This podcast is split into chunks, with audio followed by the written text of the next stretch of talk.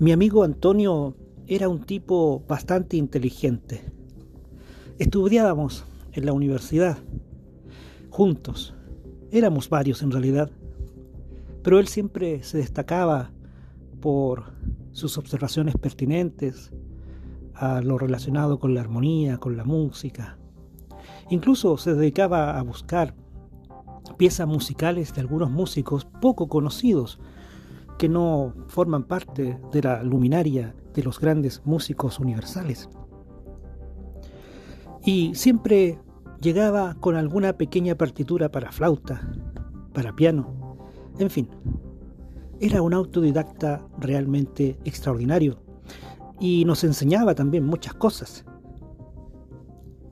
Siempre, cuando terminábamos nuestros estudios, pasadas las 5 o 6 de la tarde, acudíamos siempre al pequeño bar que estaba enfrente de la universidad, como suele verse en muchas partes del mundo. Siempre hay un bar donde los estudiantes y los profesores también convergen para conversar, discutir, analizar y también, de pronto, con unos buenos tragos, pelear y discutir.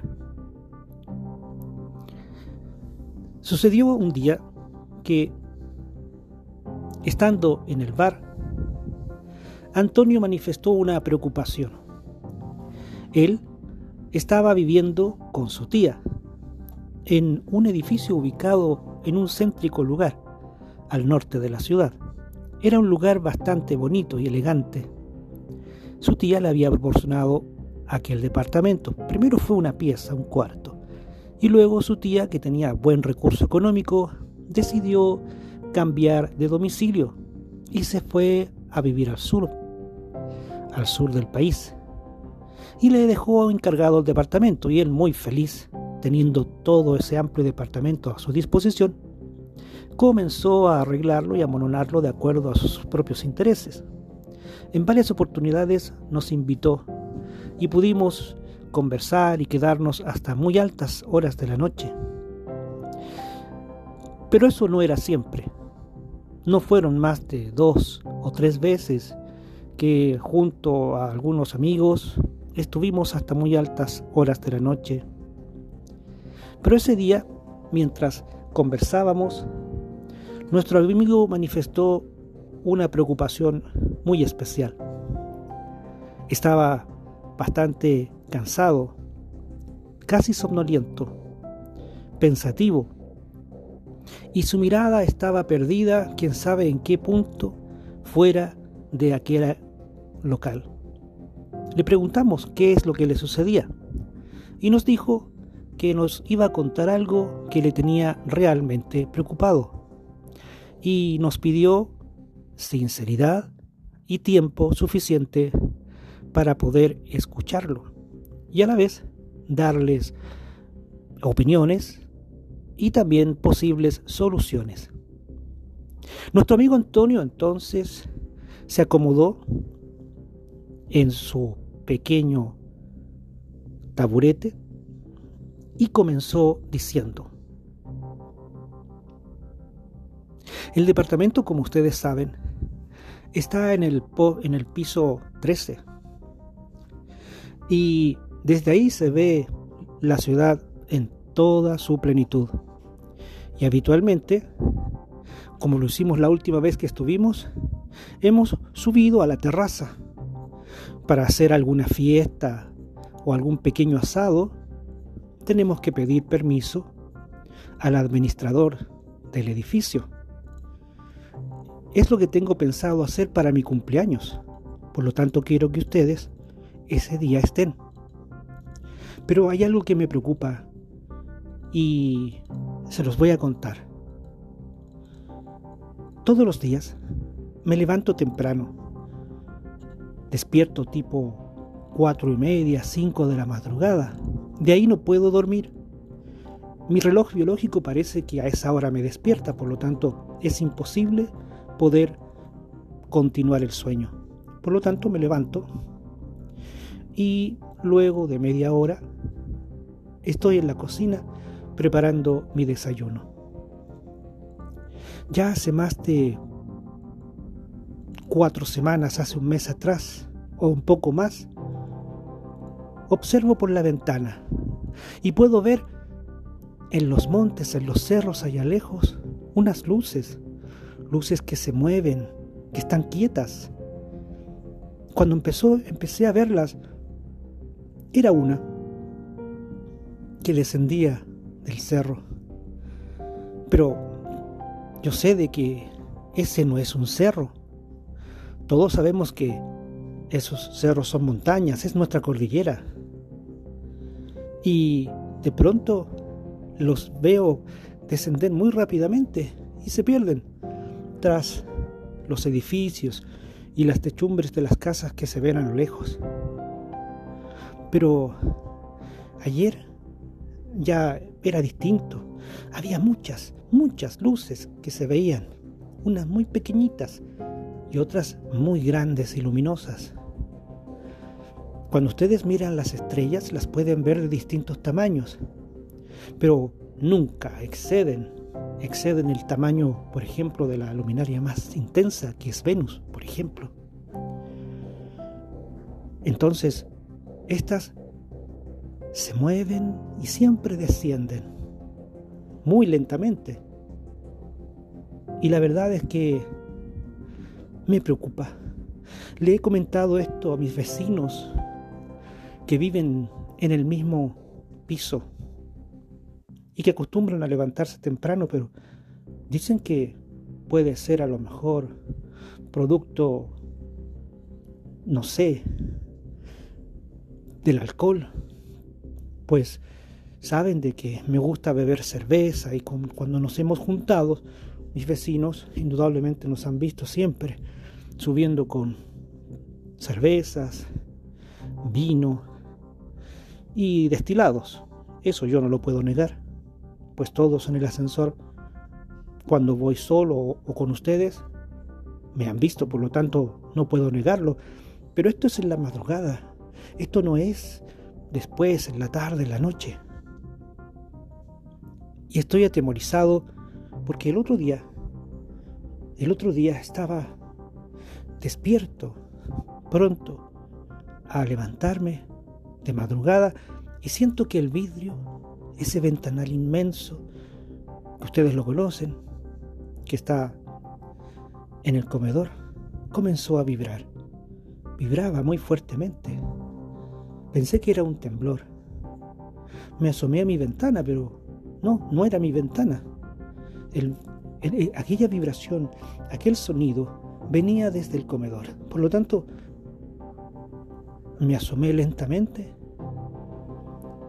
y tras la cortina podía verse una luminosidad muy grande, muy fuerte, como si un, un foco estuviera iluminando. Entonces me asomé lentamente y corrí la cortina y en eso oscuridad absoluta. Solamente apareció la ciudad, como todos los días, con las luminarias de las calles, algunos edificios semi iluminados y las casas y algunos vehículos desplazándose a esa hora. Esto no ha sido ahora, hace poco, también fue hace tiempo atrás, durante algunos meses del año pasado, cuando aún estaba mi tía viviendo en el departamento y, y le dije lo que sucedía y ella me dijo, es la vibración de los vehículos que pasan. De pronto pasan camiones y vibra todo. Y todos pensamos que son temblores, tú sabes, hay temblores muy sutiles, pero estando aquí en la altura, 13 pisos, indudablemente que se va a sentir realmente como un temblor, pero no, son camiones que pasan, son camiones de gran peso, por eso producen esas vibraciones. Entonces, yo le dije que podría ser tal vez algún tipo de alucinación. Le comenté que cuando yo era pequeño, a veces mi padre nos sacaba a pasear hacia otra ciudad en su vehículo y de pronto veíamos luces que se iban descolgando de los cerros y también de las montañas. Pero así como las veíamos de pronto desaparecían.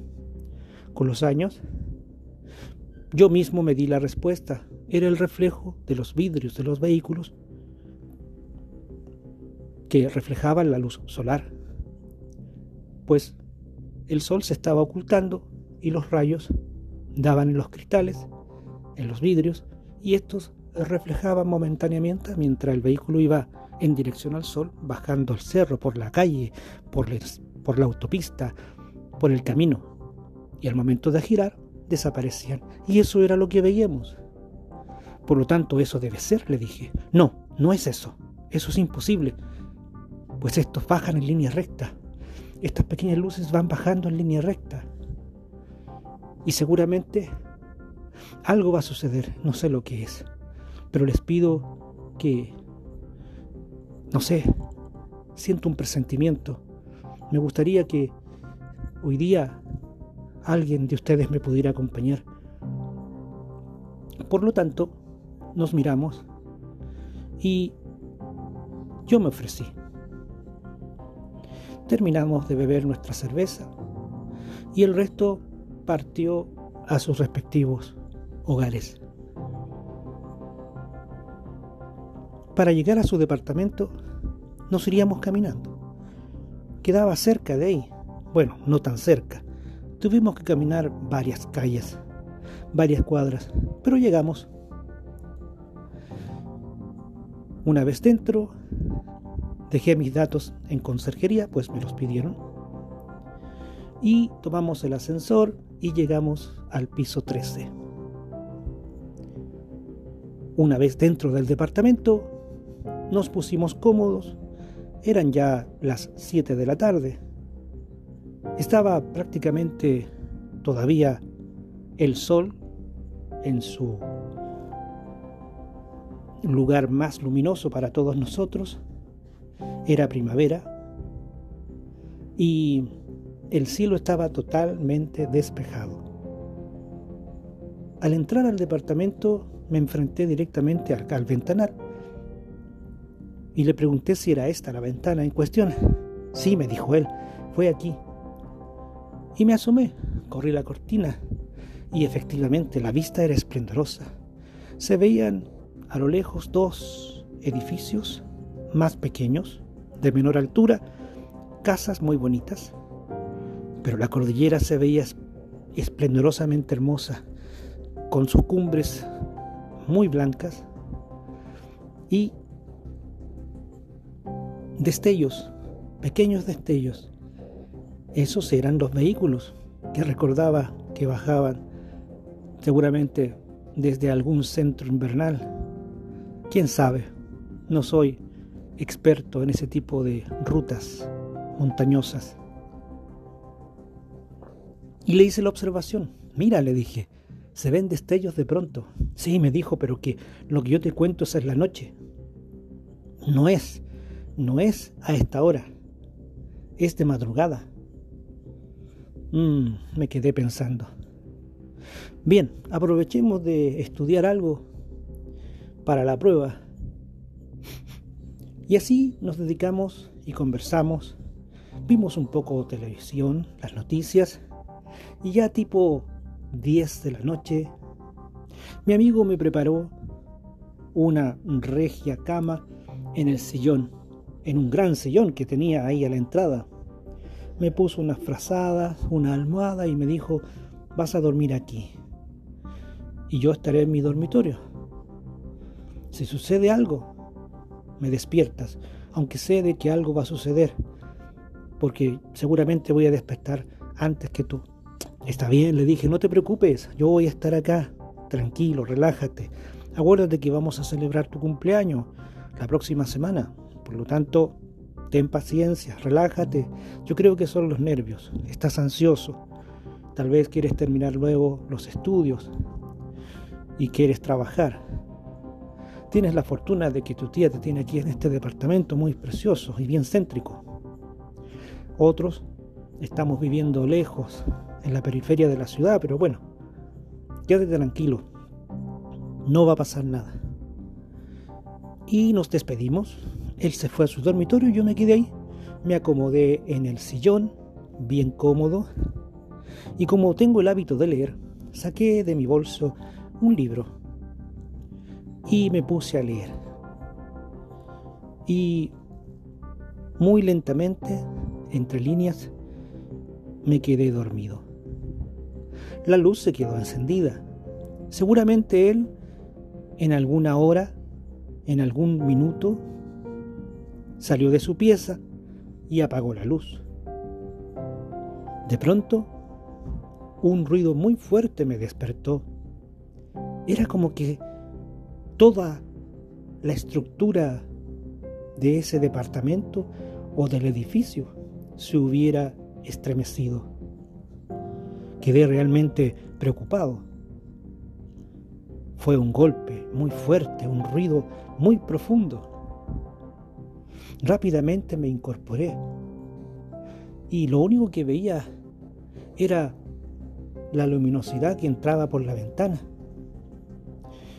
Me paré, di unos cuantos pasos, corrí la cortina y efectivamente a lo lejos se veían unas luminarias que parpadeaban igual que las estrellas, pero eran un poco más grandes, más luminosas, y se veían descender, descender de la montaña, de los cerros. Incluso me atrevo a decir que veía cómo iban deslizándose suavemente en perspectiva por entre las ondulaciones que los cerros tienen para evitar chocar con peñascos y lomas e iban descendiendo muy suavemente. Estaba realmente atónito. Miré hacia abajo y de pronto veo que abajo no se veía nada. No estaba la calle, no estaba el edificio que había visto al comienzo, ni tampoco el otro, ni las casas. No veía luces, todo estaba a oscuras, solamente aquellas pequeñas luminarias que se veían descender de aquella inmensa cordillera, de aquellas montañas. Quedé sorprendido y rápidamente entonces retrocedí y busqué a tientas con la poca luminosidad que había el interruptor de la luz. Hasta que lo encontré al lado del de la puerta de entrada, que era obvio, tenía que estar ahí. Lo acciono, pero la luz no enciende. Entonces llamo a mi amigo. Este no responde. Antonio, Antonio, ¿estás ahí? Ven rápido. Yo solamente conocía ahí esa parte del departamento. Ni siquiera había ido al baño. Por lo tanto, me aventuré por el pasillo. Abrí una puerta, la primera que encontré, y descubro que supuestamente era el baño. Estaba a oscuras. Pero lo blanco de la pared me indicó que era él. Cuarto de baño. Continué a la puerta siguiente. Y ahí, al abrirla, de pronto veo que la ventana está totalmente iluminada y la cama de mi amigo totalmente vacía. Nadie se había dispuesto a dormir ahí. Antonio no estaba. Pensé que sería el cuarto equivocado, por lo tanto salí, busqué y abrí la última puerta que estaba al final del pasillo. Y no, era un cuarto para guardar cosas, repleto de cajas. Supongo que eran cajas, pues la luminosidad que entraba por aquella ventana era muy, muy luminosa y bañaba todo el pasillo. Y pude ver el interior de aquella pieza, de aquel cuarto. Pensé que tal vez hacia el otro extremo del departamento podría haber otro dormitorio. Retrocedí y avancé, pasé por el comedor, pero no. En el otro extremo había un closet. Aquella puerta no era una puerta a un dormitorio, era un closet verdaderamente, muy grande. Ahí estaban varios muebles dispuestos, con mucho vestuario. La luminosidad era muy grande. Accioné los interruptores del pasillo y de cada cuarto. Ninguno funcionó. Y mi amigo no estaba. Volví a llamarlo, pero no lo encontré. Posiblemente se habría ido. Fui a la puerta de calle, pero veo de que la aldaba está puesta. Y la llave también está puesta. El cerrojo estaba activado. Es decir, mi amigo no había salido. Y ahí estaba la llave puesta, por lo tanto, no había manera de que él hubiera salido. Pensé entonces que se habría suicidado y rápidamente entré a la habitación. Cuando ingreso, la luminosidad desaparece, se apaga, como un gran foco que se apaga al instante. Abro las cortinas y veo la ciudad, veo los edificios y todo está en silencio. Todo está tranquilo. Nadie se observa en la calle y menos al interior del departamento.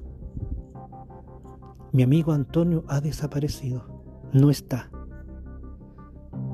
Quedé realmente atolondrado, atónito. Por más que trato de explicarme esta situación, no, no puedo explicar el por qué A la mañana abrí la puerta de calle, saqué las llaves y posiblemente podría haberme las llevado, pero dije, a lo mejor Antonio está allá. Ya llegó a la universidad y debe estar con mis compañeros. Pero nada de eso sucedió. Comenté esto a mis compañeros de curso Volvimos, me acompañaron al departamento, pues había llevado las llaves. Todo estaba en orden, todo estaba limpio, pero de Antonio no supe más. No supimos más. Ninguno de ellos recibió algún mensaje de texto y activamos nuestros celulares para llamarlo, mandándoles mensajes y lo único que recibíamos era el, mensaje tradicional que dice, este teléfono no existe. Y no supimos más de él, no supe más de él.